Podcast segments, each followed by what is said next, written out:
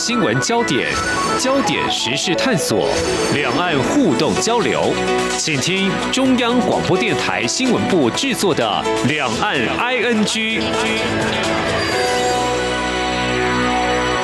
各位听众您好，我是华丽杰，今天是二零二一年三月二十三号星期二。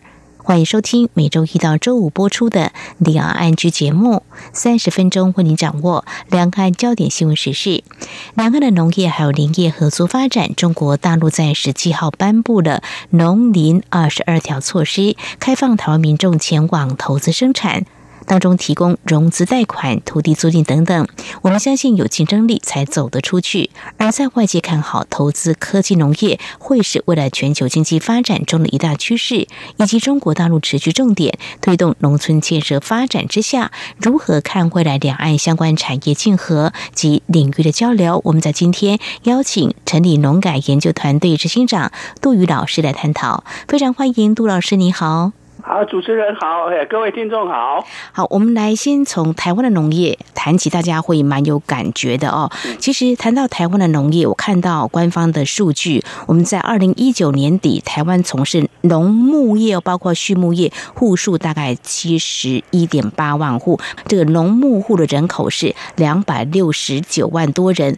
真正务农跟从事畜牧恐怕不多，因为单靠这些收入是很难为生的。而且我们都知道有这个人口老化的问题哦。老师以前在云林的公部门待过，应该对这个数据呢是很有感觉的哦。所以这个农业缺工问题很久了，政府呢就考虑除了整合国内劳动力，这几年思考要不要开放引进外籍的移工。这显示我们农业生产是慢慢的萎缩了哦。不过。老师，您来看我们的农业生产在优质这个部分，比如说像有机啦，这过去在节目当中也请教过老师，是不是台湾很重要的给优势，就是说它的附加价值会比较高？好，我想这样子，的确，台湾虽然农业的面积规模有缩小的一个倾向，也面临了很多的问题，呃，像刚才主任提到的，特别是我们缺工的问题。还有年龄老化的问题，还有我们的规模比较小的问题，啊，但是呢，台湾农业因为由于长期以来，啊，我们农民还非常的勤奋的啊，这个学习也好，还有公家机关在研发方面的努力也好，嗯，所以我们台湾农业的品质都获得一般的水准都获得相当大的肯定，所以品质是我们台湾农业的一个很强的一个竞争力。那要维持我们的高品质，其实这个科技的研发是非常的重要。嗯，那过去这方面台湾也做得相当的好。嗯，那所以呢，未来我们要面对更广大的农业科技的挑战，农业的这个竞争的时候呢，当然我们还是要呃加强我们的农业科技，啊，包括那个品种的研发，还有透过智慧农业来减少人力的应用。然后透过绿能农业的发展，包括刚刚你提到的有机这一些，嗯，那可以啊、呃，在保护环境的状况下，也能让农业找出一条新的出路。我想这一点对台湾未来发展是相当的重要。没有错，就诚如老师你所提到的哦，嗯，刚才我们提到说要。高品质的这个农产品，还有这注重这个环保，我们所生产的研发改良。但是因为农村的这个人力慢慢老化，所以如果我们的相关的产业要投入这方面的研发，让科技的元素能够注入的话，青年应该是成为重要的生力军了哈，才能够比较有明显的扩大生产。因为这必须要改变一些技术，所以我们的政府跟相关单位。都很重视怎么样来协助研发创新跟改良，这就是台湾的优势利基，可以这么说了哦。嗯嗯，那这样子来看的话呢，我们又看到一个数据来做个比较。呃，我看到在二零一七年，我们台湾农业生产总值五千两百多亿新台币，去年我们的半导体业的总产值达到三点二二兆，其实。我们台湾的农业产值少，不大嘛哦。不过政府为什么不放弃农业发展呢？您怎么样来看政府的做法？这样之后，嗯，农业因为它攸关于民生，而且民以食为生，这个是天经地义的事情。我们当然看到这个台积电半导体的这些，它都果然可以创造非常多的财富。嗯，但是我们要知道哦，我们还是需要填饱肚子才能够生活。那当然，也许很多人会觉得说，只要我们用这个 IT 啊这些半导体，我们赚到钱了，我们当然就可以买粮食。是这个在一般情况来讲，当然我们可以做这样的思考。但是各位也不要忘记了。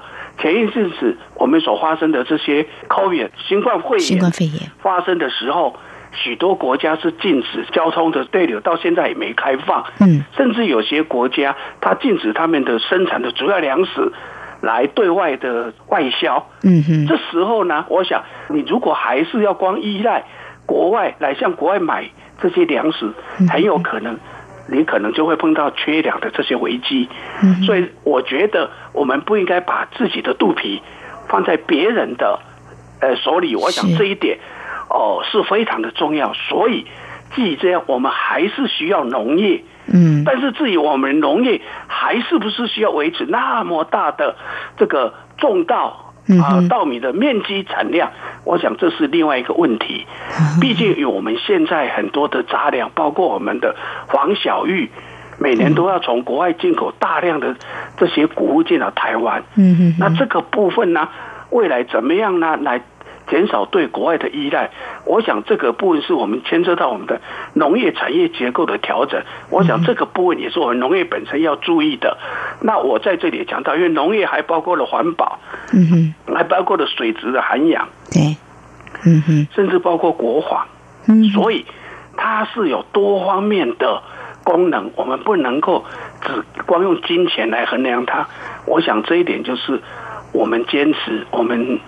跟各位解释为什么台湾必须要有农业的原因所在。是，我想政府也没有放弃，也正是这个粮食安全的问题嘛。哦，台湾有一些农地，我们如果把它废弃的话，其实也蛮可惜的。当然，最近因为这个抗旱的关系，有些地方是停灌了，那可能要面临是不是暂时不要耕种的问题。但是政府还是没有放弃，虽然我们的农业产值不多，不过呢，我们透过呢很多单位的研发，会朝比较环保，还有它的附加价值比较高的，包括加工的一些产品的出口，其实也让台湾在这个部分呢，争取到很多的外汇哦。那么，其实谈到这个部分的话，我们刚刚提到说，看到农村人力的老化，所以这个青农的投入每次都会要上这个新闻版面，就会让我们觉得哇，又有生力军来加入。不过呢，做农还是很辛苦的了哦。但是现在看到中国大陆呢，哎，呃，有一个农林二十二条的措施。对呃，台湾的农民来说，或许是一个大展身手的一个机会。不过，我们从这个角度来观察起好了，就说中国大陆，我们知道三农问题，过去在节目当中也常常请教老师这个问题。所谓三农问题，早就被中国大陆的这个经济学者提出来，就是这个农村啦、农民、农业啦，这个问题不容易解决啦，因为。我也关注到中国大陆去年他们说完成艰难的脱贫工作，但是呃农业的发展也是持续会推动的重点工作哦。如果这样子来看的话，这个农民工啊，如果一直停留在大城市，就是一个很棘手的问题，所以。现在看中国大陆开放这样子的一个措施，其实对我们来说的话，怎么样来看中国大陆在这个时间点来提出有这样的一个合作机会呢？老师，哎我想是这样子哈，嗯，因为国委农本，我刚刚提到了，这个在中国大陆还是农村社会也是相当关键，所以特别是这几年中国呃官方对。端稳这个十四亿人口的饭碗这件事情是非常的重视。嗯嗯。那刚刚你也提到，他们透过这几年的努力，所以他们呃在农业上，所以你刚刚提到一些脱贫。嗯。但是脱贫以后，他们也希望能够达到小康。嗯。那小康的社会最主要会呃有一些。阻碍最大还是在农村，农村的经济生活还是相较于这个都市还是有差距。我想，这个在许多国家也都是这样子。嗯所以这些年呢，中国呃，特别是未来的十四，他们所谓的十四第十四个五年计划里面，也对于农村也做了相当多的规划，然后希望他们的农业能够更上一层楼，走上所谓的高品质、高生产的这条路。那我相信台湾过去，由于我刚刚提到的这个，不管是科技、我们的经验，还有我们的品种，我们在呃这个生产的技术、生产的效能这方面啊，台湾的确是有一个比较丰富的一个经验。嗯所以呢，呃，一方面呃，中国也希望说能够用优惠的条件，能够吸引到台湾的这个农民或者农企业。当然是，特别是这个年轻的这些农民，啊，能够到中国大陆去一起去发展他们的呃所谓的这些农业的一个建设啊，所以他们就提出了这个所谓的“农林二十二条”的措施。刚刚你也提到了，他们这个措施只要几个，就是提供农地林地的使用，还有融资便利，还有资金的资源，还有奖励的农业创新这一些优惠的措施。哦，希望能够吸引台湾的，不管是台商，或者是台湾的农民，啊，能够到中国大陆去一起从事农业的这个生产跟建设，呃，这是中国方面他们的构思。嗯哼，好，非常谢谢啊，杜宇老师呢，在我们节目前半阶段呢，告诉我们目前台湾的这个农业产值不多，农村人力的老化呢，其实是这几年政府已经正视的问题。但是在这样的情况之下呢，我其实政府还是投入一定的研发人力跟资金呢，希望强化我们在农业方面的生产啊。毕竟这个粮食的安全还是很重要的。不过面对中国大陆呢，现在也提供一个两岸交流或投资。生产力合作机会，我们怎么样来看两岸的农业的产业发展？如果要前往中国大陆投资的话，又有哪些要特别留意的？我们稍后节目再请杜宇老师来给我们做进一步的观察解析。不只有新闻，还有您想知道的两岸时事，都在《两岸 ING》节目。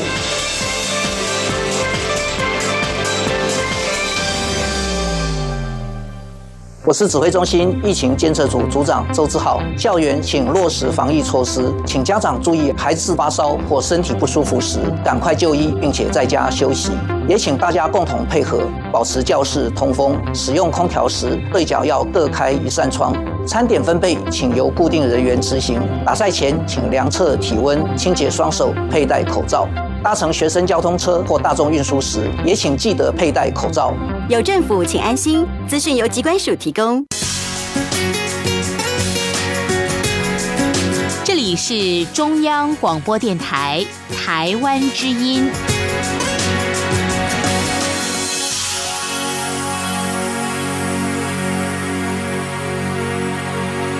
这里是中央广播电台，听众朋友继续收听的节目是两岸居。我们在今天节目访问的是成品农改研究团队执行长杜宇老师，来跟我们谈谈中国大陆在最近呢颁布了一个农林二十二条措施，我们怎么样来看中国大陆的经济的发展在农业这个部分？那么我想呢，有竞争力才能够走得出去。我们台湾的农民是不是要把握这样的机会？有哪些关注焦点？我们继续再请教。杜老师哦，刚刚提到就说，中国大陆现在正在推动所谓的“十四五”规划，在农村建设方面是他们的重点工作之一嘛？哦，那我们台湾虽然我们的农民人数并不多，但是呢，我们的技术呢应该是还不错，所以呢会有些机会，但是。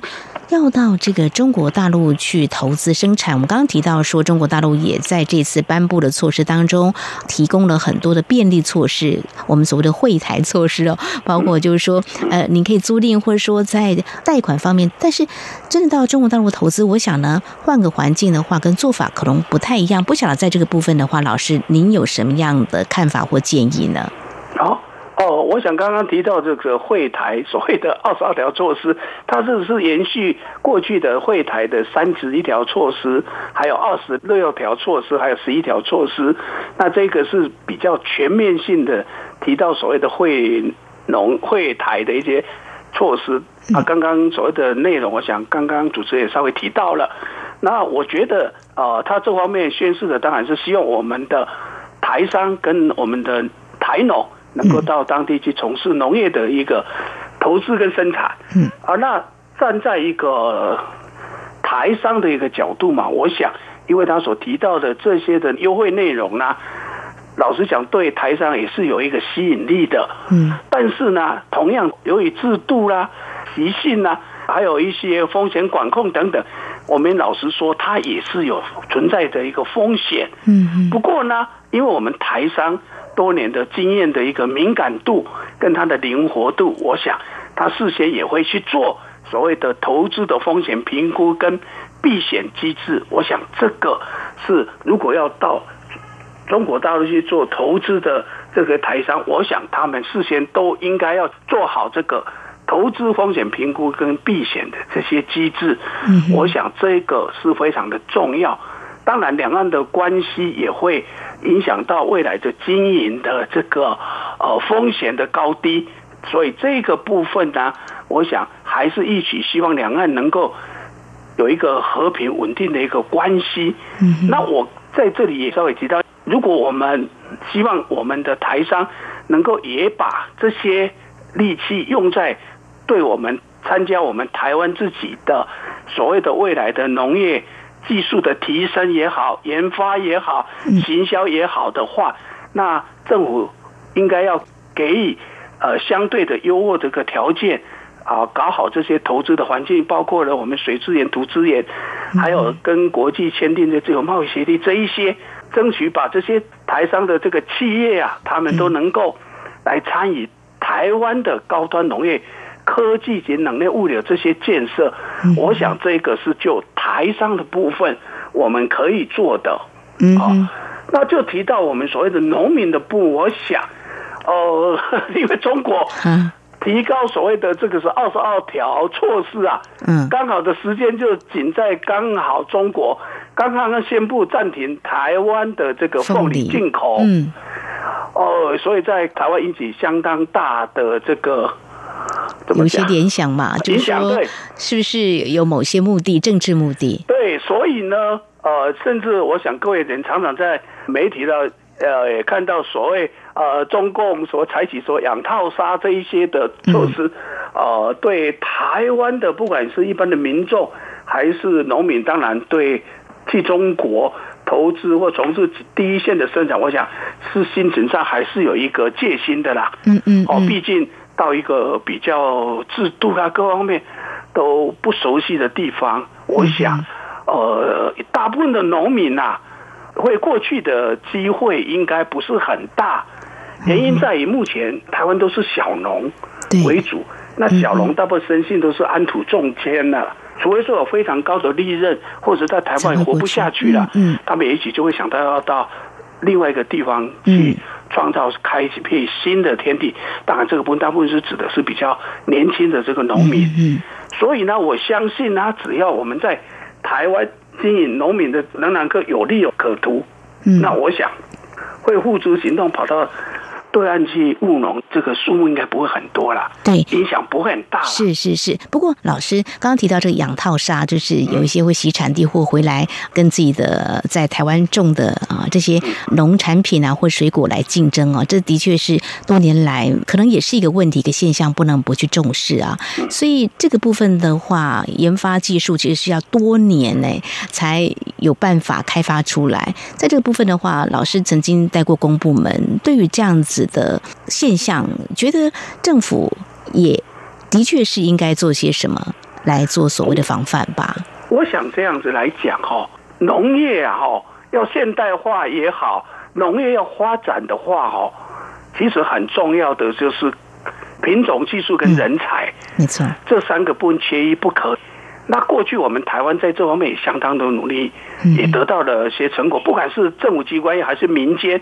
在研发啦，在这个技术的改进方面，我想我们都是有目共睹的。嗯，那未来的话，我们当然希望在这方面，台湾的政府能够在这方面也可以投资更大的这个经费跟这个力度，在对青年农民的技术的培训也好。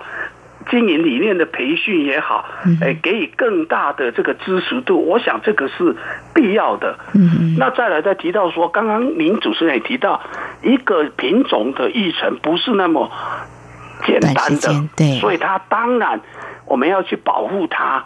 嗯，那我想过去台湾其实也对所谓的品种这些，包括人才到中国大陆的，不管是交流什么，其实我们都已经有规范在那里。嗯嗯嗯嗯。那现在比较大的问题，我觉得就是值得我们在注意的是说，呃，我们现在还有一些所谓的大专院校也好，还有其他的这个农业科研机构啊，嗯。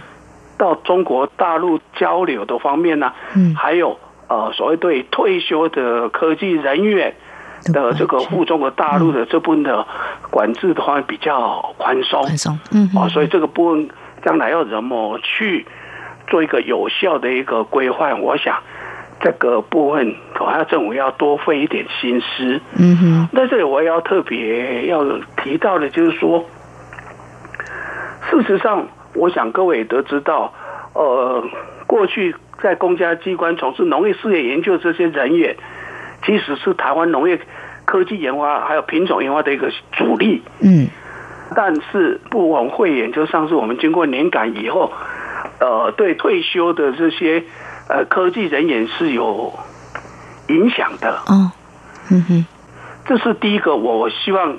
也应该要照顾到、顾及到这些退休人员的一个呃 想法跟一个心态。是。那另外一方面呢，因为这些退休的农业科技人员，他们事实上很多都还有体力跟脑力嘛。没错。现在即便六十五岁退休，我们要推动不管农业的认证啦、农业的灾害勘察啦、辅导农业技术的升级啦、食安的把关这些工作，常常讲缺人。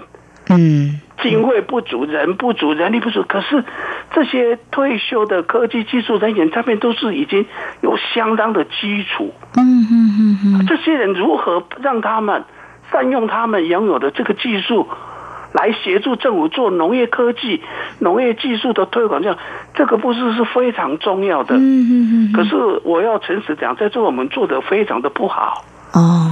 所以我在这里要呼吁一下。嗯哼。在这个部分，怎么把这些人才，以及我们只是在防他们，呃，禁止他们呃到对岸去工作，到对岸去服务，不如我们用心来把这些人留在我们这里，给他们能够继续发挥专发挥专长的部分。我想这个部分是呃在这里稍微要提到的，但是我也要这样讲。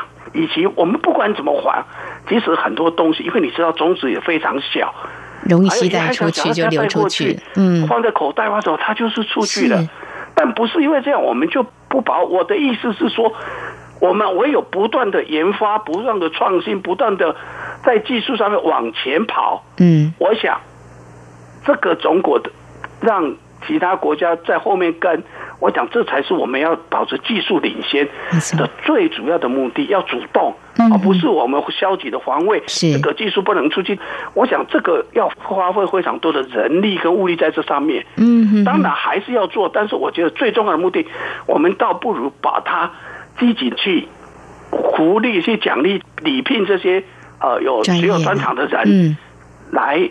从事农业的科技，嗯，特别是未来的真的，不管是 IC 产业、智慧农业，或者绿能的农业，这个部分需要非常多的这个人才，高端的科技人才。我想这个部分，呃，政府现在有做，但是我希望能够速度更快的来做，这样呢，我们永远不必要担心啊，别人来所谓的买我们的技术、偷我们的技术。我想，这是我个人的看法。非常谢谢杜老师你的建议哦。像我刚才也提到，就是说科技农业呢，真的是成为未来全球经济发展当中的一个大趋势。刚提到说，这技术的管制不如我们也更积极的一直研发创新。那现在台湾其实有培养了相当多的优秀人才，即便他们退休了，还是可以为我们当前的环境各个的平台，还是可以来善用他们这方面的专业。然后呢，呃，我们的青农的投入。度呢，呃，真的是很不容易。但是要让他们知道说，在台湾这块土地有更多可以让他们发挥的。那么，即便中国大陆有些机会，我们也要留意它的一些风险。当然，政府也要时常跟我们民间多做一些交流，才可以知道说有哪些问题必须正式解决。当我们谈到半导体产业，像台积电呢是护国神山，我们农业呢，其实这么多的农地，我们不闲置，一直在研发优质的一些品种跟这个农产品。同呢，面对中国大陆现在有更多机会，呃，来招手，像我们的农业还有林业，也许很多的问题，就像今天我们所探讨的，这些都值得我们进一步去思考。刚刚提到 IC 产业，因为我们知道台积电这个 IC 产业，我们成为一个护国神山嘛，对不对？那大家也在找未来，我们是不是还有台湾其他的护国神山？嗯、对，我们其实台湾，我们的农业晶片，我们所谓的农业晶片是台湾未来可能是可以成为台湾一个重要的一个护国神山。哦，所谓农业晶片是什么？嗯、就是种苗，种苗。嗯，我们所谓把它称为农业晶片，就是它是跟 IC 产业的晶片一样重要。嗯嗯。所以呢，所谓的农业晶片就是农业种苗。那这个种苗的好坏，会关系到你农业的生产的产量，这些都大大的关联。所以，我们粮食要生产，除了把面积扩大以外，最重要是要优良的、健康的种苗。嗯那个才是一个关键。你有了健康的种苗，好的品种，第一个好的品种，第二个。健康的种苗，嗯，这样的话，你将来的话，在农业的方面，你可以取得到技术上的优势，也可以不需要透过增加这个土地的面积，因为你知道现在土地不可能大量的做农业嘛，对，没错。所以，如果我们能够把这个种苗育种技术弄好，我们能够生产健康的种苗，嗯，什么叫做健康种苗？来把它做一个认验证，嗯，这些都变成我们台湾的技术。那我将来台湾不仅可以输出健康的种苗，我们还可以去输出所谓健康种苗怎么去认定，嗯，好，甚至可以有我们要鉴定这些健康种苗的设备，嗯，还有技术，这个整套的技术下来的话，它会像台积电一样，也可以让台湾站在国际舞台。哦，我相信，对对，非常谢谢老师你的建议哦。的确呢，你提到这个种苗，光是在农村呢，我们就看到很多人在种植蔬菜，就是说我要种哪个品种，就可以知道说，其实我们农改单位呢一直都很努力的哦，也让这个农民在栽种的时候有所选择，然后在消费端呢，民众也会说。这是什么品种的？我想呢，呃，这个真的是呃，在农业方面，农业晶片的种苗这个部分呢，我们台湾可以呢再继续加把劲哦。那么也成为我们在农业生产这一块的，有如这个台积电像护国神山一样，让台湾的这个农业产值能够大幅攀升。好好，我学了这么多的，我我当然知道，中国所有对台湾做的任何事情都是统战。嗯哼。但是在统战中，我们除了告诉他你们不要去，他是要害你。我觉得这不是最好的策略。我们最好的策略就是说，我最好的技术，我最好的人才，我都留在台湾，不断的创新研发，嗯，然后把我们研发出来的东西，我们透过呃技术合作，还是把它变卖成其他的钱用。我们把我们的自己的技术什么种苗，我们卖出去，他只是拿到我们。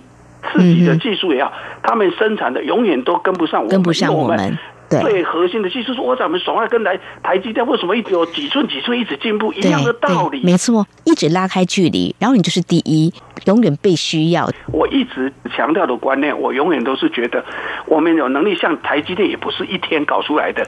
嗯，我们自己对自己要有信心。好，我们今天非常感谢陈理农改研究团队的执行长杜宇老师。那针对最近中国大陆颁布了这农林二十二条措施，来探讨两岸的农业发展还有未来经合。跟交流，提供您非常精辟的解析跟建议，非常谢谢杜老师，谢谢您，谢谢。